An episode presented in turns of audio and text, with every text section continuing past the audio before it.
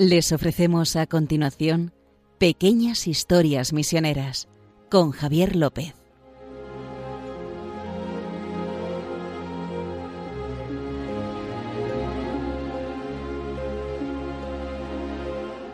Bueno, ¿qué tal queridos oyentes de Radio María? Seguimos aquí un día más con ustedes en Pequeñas Historias Misioneras y como es habitual nos acompaña como siempre nuestro compañero Justo Amado, director de MEPRES.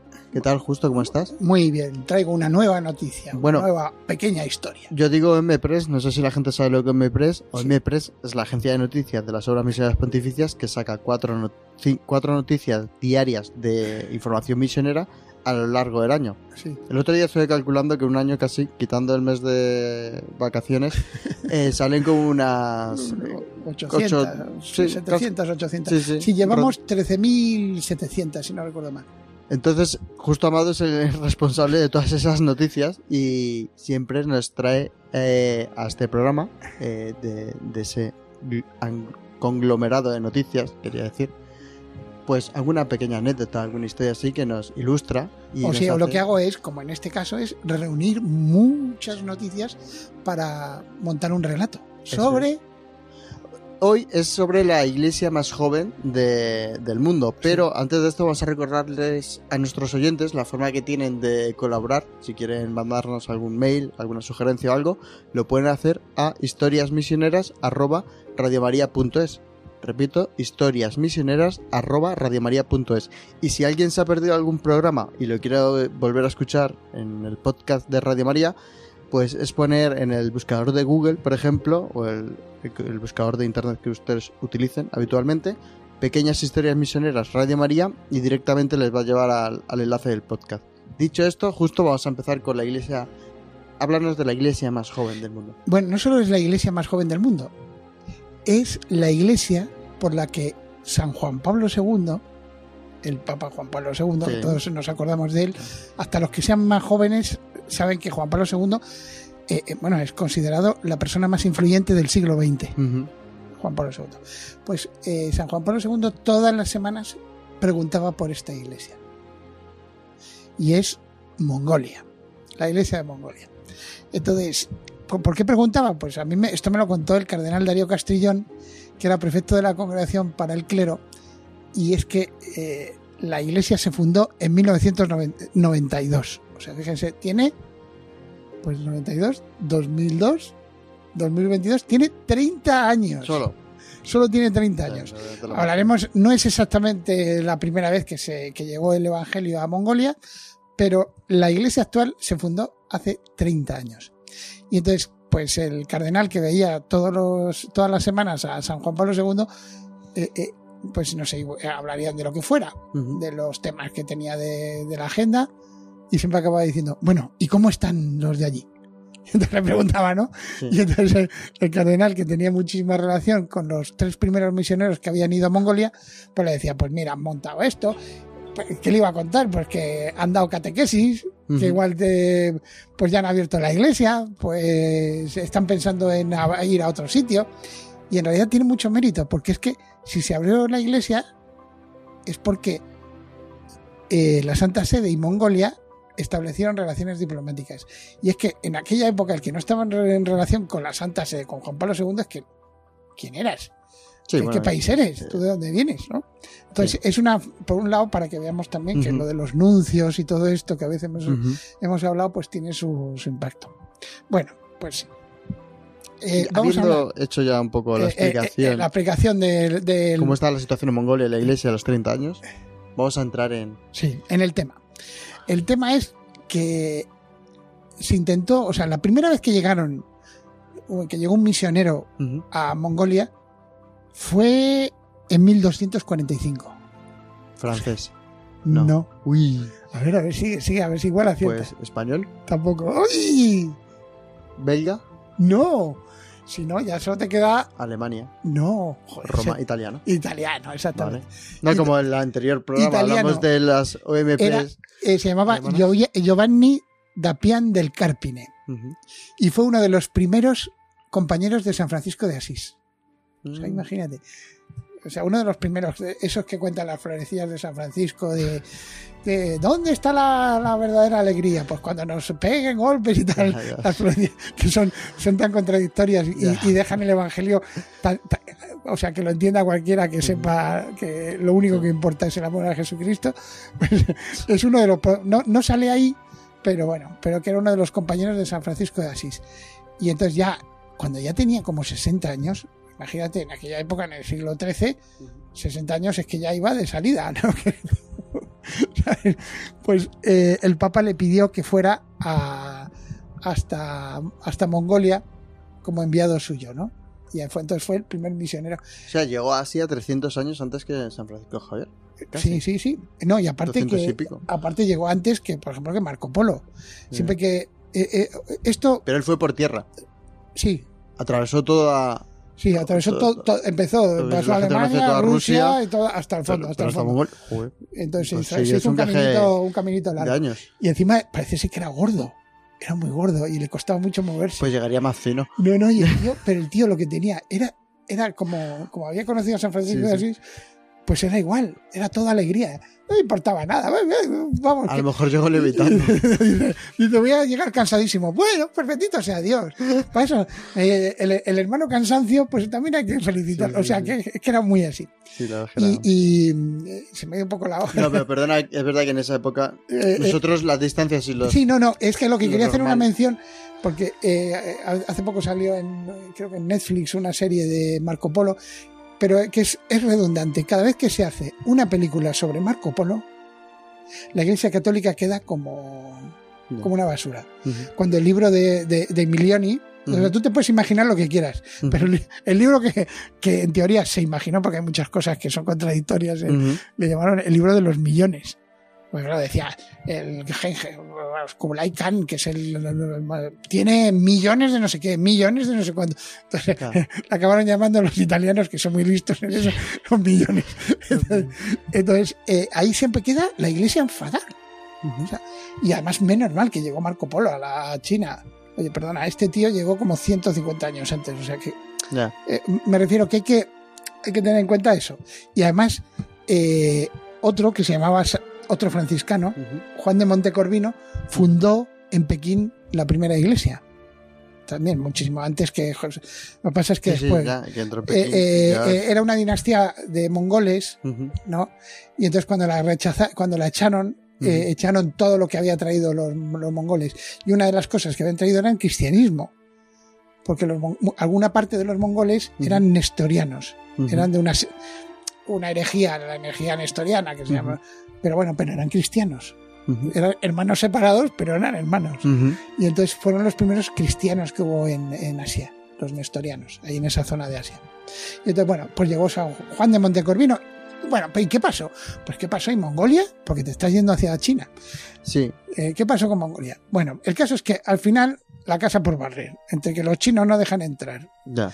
eh, la, la distancia es, es lejana, lejana. De narices. Entonces, y después eh, también los rusos tampoco dejaban entrar, porque los rusos, los ortodoxos y los católicos no se llevaban bien.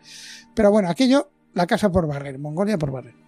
Y fue en 1922, fíjate, el año, el año en que se hicieron las obras misiones pontificias, Sí. fue cuando mandaron por primera vez, por fin, Propaganda Fide, eh, le encomendó, Propaganda Fide, nuestra congregación, la actual del dicasterio de para evangelización, a la congregación del Inmaculado Corazón de María le encomendó el vicariato apostólico de Ulan Bator, o sea, Mongolia, Sí, de la Mongolia. capital. Pero ya había un dicasterio. Quiero decir, ya había una diócesis. No, no, todavía no había nada. La- O la sea, dijeron ir a formar ahí el. la- el o sea, lo forman, lo forman en el papel, pero sin. Vale, vale, que no había nada. No había nada. Entonces, y entre los tres primeros, vamos, no sé cuántos fueron, serían, yo creo que dos misioneros intentaron Ujú. llegar, pero en ese momento, en 1922, la Unión Soviética invadió Mongolia, la cerró, e in- instauró un régimen comunista. Ujú. A los misioneros de Rusia, ya sabes cómo los trataron, pues imagínate si, no si querían entrar, si querían entrar los de ahí en Mongolia, pues dijo, está de Dios que no entremos. Ya. Y entonces, 1922, 70 años después, 70 años después, otros misioneros precisamente del, de la misma congregación, de la Inmaculada Corazón de María, sobre todo un filipino, que fue el primer obispo, Venceslao Padilla, que es, que es, eh, ha sido de alguna manera el padre de, de esta nueva iglesia. O sea, era cuando San Juan Pablo II le preguntaba al cardenal Darío Castillón, ¿cómo va la? Le estaba preguntando, ¿qué tal va a vencerla o no? Ya, ya. pues no, pues será Padilla, pues hombre, pobre monseñor, estáis solo. Que... Además, un frío que te, que te muere, siempre hay frío, siempre hay frío. Entonces así se que fue un filipino. Fue un filipino. Qué bueno. De, de Davao, del norte de la isla de Luzón. Que los filipinos es el segundo país del mundo con más católicos. Sí, sí, no, es que son. entonces, eh, y entonces así empezó la iglesia. O sea, imagínate que con qué empezó, pues con nada. Eh, nada. Y entonces, eh, y además teniendo en cuenta que Mongolia es que es un país un poco raro. Como tres veces España. No está nunca. No, yo tampoco. Ah. Y para Tú has viajado mucho, pero yo. Pero no, hasta ahí no, hasta ahí no. O sea, tiene tres veces España. Y sobraría sobre o sea, por lo menos para que cupiera Andalucía igual. Y después solo tiene 3 millones de habitantes. piénsate qué pedazo de país con 3 millones de habitantes y la mitad de los habitantes están en la capital, en Ulan Bator. Porque casi todos, mucha, mucha población se dedica al pastoreo, sobre todo de caballos, los famosos caballos mongoles, y plantan esas tiendas que son los ger. ger. De hecho, eh, estoy adelantándome, pero bueno, no sé cómo vamos de tiempo, que no me líe y... Bien, bien. hoy, no, hoy no vamos a tener música, así que pues tenemos tiempo. los GER, la primera, la segunda misión que se abrió, la primera fue la de Ulan Bator. La segunda, que es de la, la, segunda ciudad más, más grande de, de Ulan Bator, es Arbaiger. Después de Ulan Bator es Arbaiger. Eh, se hizo, en vez de hacer casas, pues lo que hicieron fue construir GERS, de estas tiendas redondas de los mongoles y ahí hicieron la misión. O sea, en, varios GERS. Según me ha contado otra de las protagonistas de esto, que, la conocemos, tú la conoces, que Esperanza de Cerra, la hermana de la consolata que estuvo hace poco por aquí. Puede ser. Sí, te tiene que sonar. Una, una misionera Mayor. colombiana.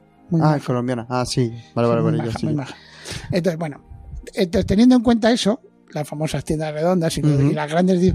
Eh, eh, yo lo que vengo a contar precisamente es una de las anécdotas que nos contó la hermana. Cuéntanos. O sea, esta hermana me, eh, hay muchos misioneros, porque no porque haya muchos misioneros, sino porque se crearon comunidades. Esta es hermana de la consolata.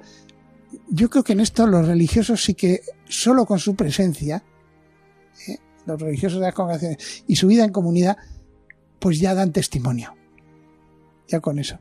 Porque. Con estar. Sí. O sea, no, es, es una misión, pues casi de presencia. De estar ahí. Bueno, pues imagínate, llegan ahí, la mandan a la pobre monja esta, que tú tienes en cuenta que venía de Colombia. Ya, es que, o sea, lo que te iba a decir. Y la mandan allá. No es lo mismo recibir a un filipino el, que de rasgos. El fresquibiris debe ser. No, el fresco también, no, pero no, digo que además lo decía ella, que dices que siempre hay frío, siempre hay frío. Pues es que es la zona. Frío y frío y frío. O sea, eh, de hecho, los mongoles lo que hablan es del cielo azul. ¿Sabes? Eh, cuando Genghis Khan, que fue el mayor, eh, el mayor imperio en extensión conocido, lo, lo creó Genghis Khan con los mongoles destrozando todo, lo que querían hacer era prácticamente una llanura gigantesca en donde pudieran estar con sus caballos y de todo el mundo, una llanura, nosotros nuestros caballos y el cielo azul. Sí, sí. Y hasta ahí, que no hubiera más. Porque pues creo que Mongolia es lo más pegado, quitando Rusia, con Alaska, ¿no? De... No, no, no, queda mucho. No, está, encima está Siberia. Bueno, Siberia, quiero decir. Siberia, o sea, decir Siberia, la parte de Siberia, pero que es la parte fría. Sí, o sea que hace, hace mucho, o sea, encima de, de, de Mongolia está el Irkutsk y el lago este, ¿sabes? El lago Baikal, que es el, lago más profundo del mundo, pero que tiene que se congela la Por eso te digo que suele estar congelado. Eh, el frío, frío no sobraba. Y de hecho vamos a hablar después. decir eso de Siberia porque Siberia limita con Alaska, pero bueno, me he bueno, me has entendido, ¿no? Entonces, eh, eh, Esperanza, imagínate, llega allá, colombiana, con el calorcito de Colombia, y después llegar allí. Al frío. Al frío, bueno, pues lo pasó un poquillo. Y entonces resulta que dice que un día eh, llevarían, pues eso, semanas como mucho en, en la ciudad se le acercó una señora. La miró y le dijo, habéis tardado mucho tiempo en venir. Habéis tardado mucho tiempo en venir. Hacía tiempo que os estaba esperando. dice, dice que a Esperanza que se, me dice, se me pusieron los ojos cuadrados. A lo mejor habían tenido apariciones algo. dice, ¿pero qué, qué, está diciendo? Dice, pues sí, que la mujer estaba esperando que viniera un misionero para prepararse para el bautismo y bautizarse. Y fue la primera cristiana de Arbeger. Fíjate que estas cosas inquietantes y, y, las conversiones que ha habido ha sido poquito a poco. O sea, más o menos debe haber unos de mil, 1400, 1500 cristianos en, católicos en, en Mongolia. Y dices tú, joder, pues qué pequeños. Hombre, eh, teniendo en cuenta que empezó hace 30 años, yo esto de los números, a veces cuando empiezas a hablar con la gente, dices, bueno, son muy poquitos. Sí, pero es que esto es. o sea, mil convencidos, dentro de 30 años no sé cuántos darán, porque tres convencidos, que fueron los tres primeros misioneros que llegaron, han hecho ahora 1.300 en 30 años. Claro. Si haces tú la proporción, no se sabe. Se puede ir a... y además... No hay tanta población en Mongolia. Y sobre todo porque no lo han hecho, eh, eh, o sea, en plan... eso del proselitismo que habla el Papa Francisco, en plan agresivo. Simplemente con su ejemplo. La gente después va a preguntar, ¿y cómo vivís tan felices los cristianos? ¿No? Porque tenemos una razón, que es Jesucristo. Pues así es como se, o sea que bueno. Entonces, seguimos. Entonces, eh, se preparó para el bautismo la, señora esta y ese es el primer bautismo en Albaiger. Bueno, eh, el palo más fuerte que ha tenido la iglesia, porque han tenido un, palo muy fuerte, fue en 2018 cuando Monseñor Padilla, este obispo filipino, falleció. O dio un infarto y, se, y murió. Entonces, eh, pues para la iglesia, imagínate, el que ha sido el padre de la iglesia fue, fue un verdadero palo ya. Porque te quedas sin. Es como tu referente, ¿no? Tu, tu padre. Y, además, eh, eh, ¿sabes lo que había impulsado mucho? Había impulsado mucho que implicación de las iglesias de Asia. O sea, podía haber hecho como, como, muchas veces ocurre que, pues no, vamos a tirar de los misioneros europeos que vengan acá.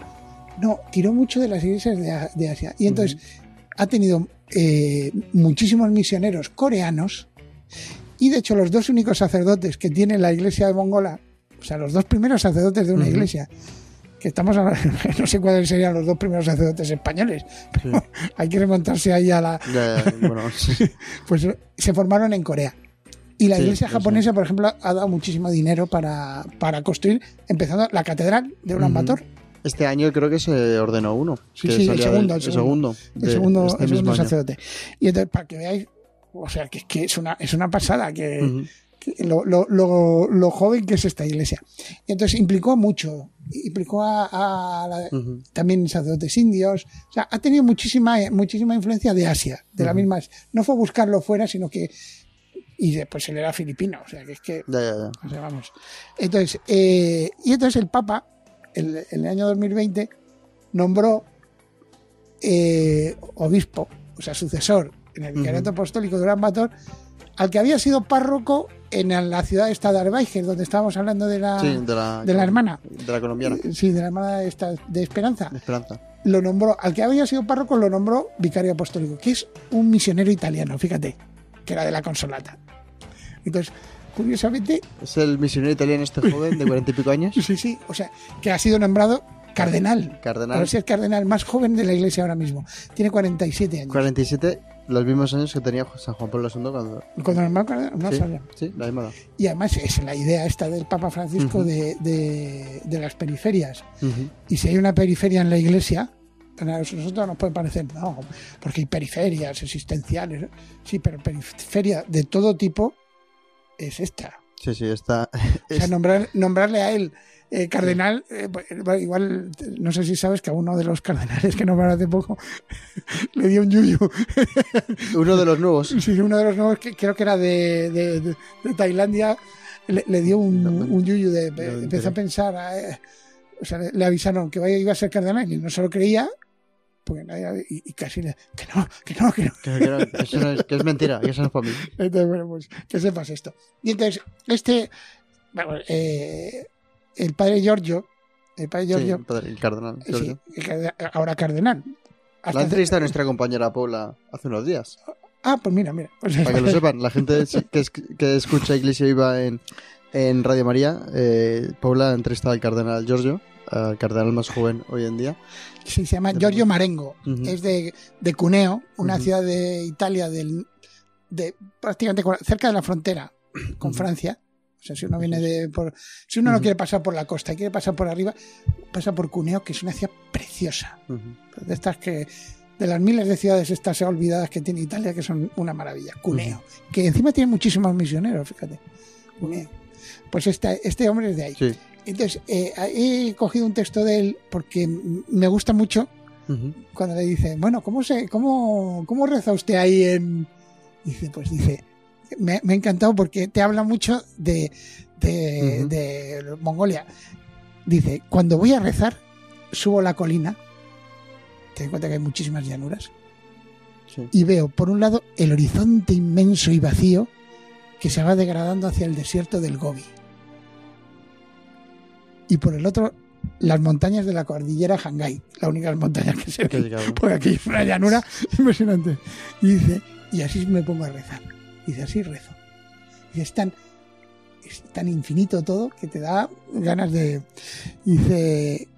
Y entonces, pues al pobre hombre, pues eso le ha caído una, una responsabilidad muy grande.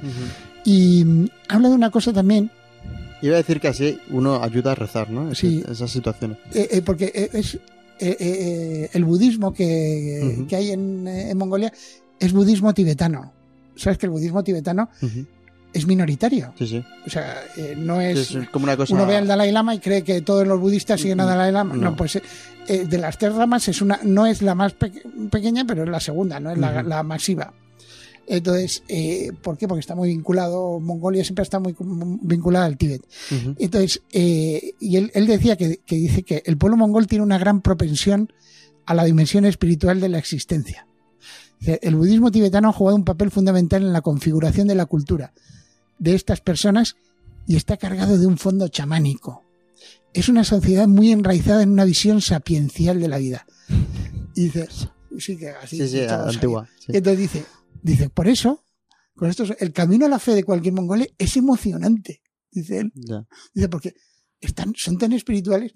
Y ya para terminar, la anécdota de una de las cosas que decía, no solo Esperanza, de haberlo oído en otros misioneros, dice, claro, eh, tú vas eh, andando por las calles, tienes que tener cuidado, porque hacen la ceremonia de hacia el cielo azul. O sea, una especie como de... Es un rito semi-religioso. Sí. ¿Y qué hacen? hace escupir leche hacia, hacia los cuatro, hacia cuatro puntos cardinales. Entonces, eh, si estás en un piso, en, eh, un Bator, pues también sales al balcón y empiezas. Claro, si tú vas por debajo, que sepas que, Que que te te puede caer leche. Pero es leche literal, Sí, bueno, leche de, de yegua. de yegua. Sí, porque claro, ellos, eh, los caballos mongoles son los caballos mongoles. Entonces, y mucho de esto hay que hacerlo también en la. eh, De hecho, si, la- si lo ve, si buscan a, a- a- a- al cardenal ahora Giorgio Marengo, pues eh, te lo encuentras vestido con. O sea, él, él tiene un hábito especial para los mongoles, que es muy parecido a, a lo que llevan los jefes mongoles. ¿no? ¿verdad? Un azul así con una. Bueno, después de lo Pues- de la leche, ¿te, ha- te ha gustado lo de la Sí, leche? ha eh? sido una cosa así que, yo prefiero im- imaginármelo por estar pasando por ahí que te caiga No, leche. sí, sí. Oye, oye, las tradiciones. Sí, son sí, las tradiciones. son, son lo que son, pero bueno, no sé. Aquí. eh, La verdad es que Mongolia me pilla muy lejos, la verdad, sí, dentro de mis planes de vida. si vas de- a Pamplona, eh, los Sanfermines, va despistado un mongol, va despistado y se mete en la Yo calle de la, decir de la la to- estafeta y dice: ¿Pero esto qué, qué están haciendo? Yo quería que ibas a decir la tomatina, pero... ¿Qué están haciendo estos españolitos, sabes? O, lo de la- o la tomatina, por eso no empecemos con tradiciones. eso digo, no, vale, vale. Me callo. Bueno, que ya no tenemos tiempo para más. Ya hemos, justo nos has traído la iglesia más joven. De- sí, Y 30 hay que rezar años. mucho por ella. Hay que rezar mucho por ella, o sea, Y- pegarle mucho. Es verdad, joven, pero desde 1200 hasta ahora, es verdad que hasta ahora, 30 años, ahí han estado... Sí, y, Como y decía- además. Me acuerdo la frase que decías de la mujer esta que le dijo, os estábamos esperando. ¿Cómo era? Mucho sí, sí, llegar, ¿no? Sí, sí, sí, os estábamos esperando. Pues con eso nos vamos a quedar justo. Ya saben que si nos quieren escribir o mandar algún correo, recuerdo que es historiasmisioneras@radiomaria.es, historiasmisioneras@radiomaria.es y los podcasts ya saben que en el buscador suyo habitual de internet, poniendo pequeñas historias misioneras, eh, Radio María, ahí lo encuentra fácilmente. Justo nada. Muchas gracias por todo otra vez. Es que ha sido un placer, que otra historia más, ¿verdad? Y nos veremos en el próximo programa al resto de oyentes, nada, desearles que hayan tenido un feliz verano y nos vemos en el siguiente programa.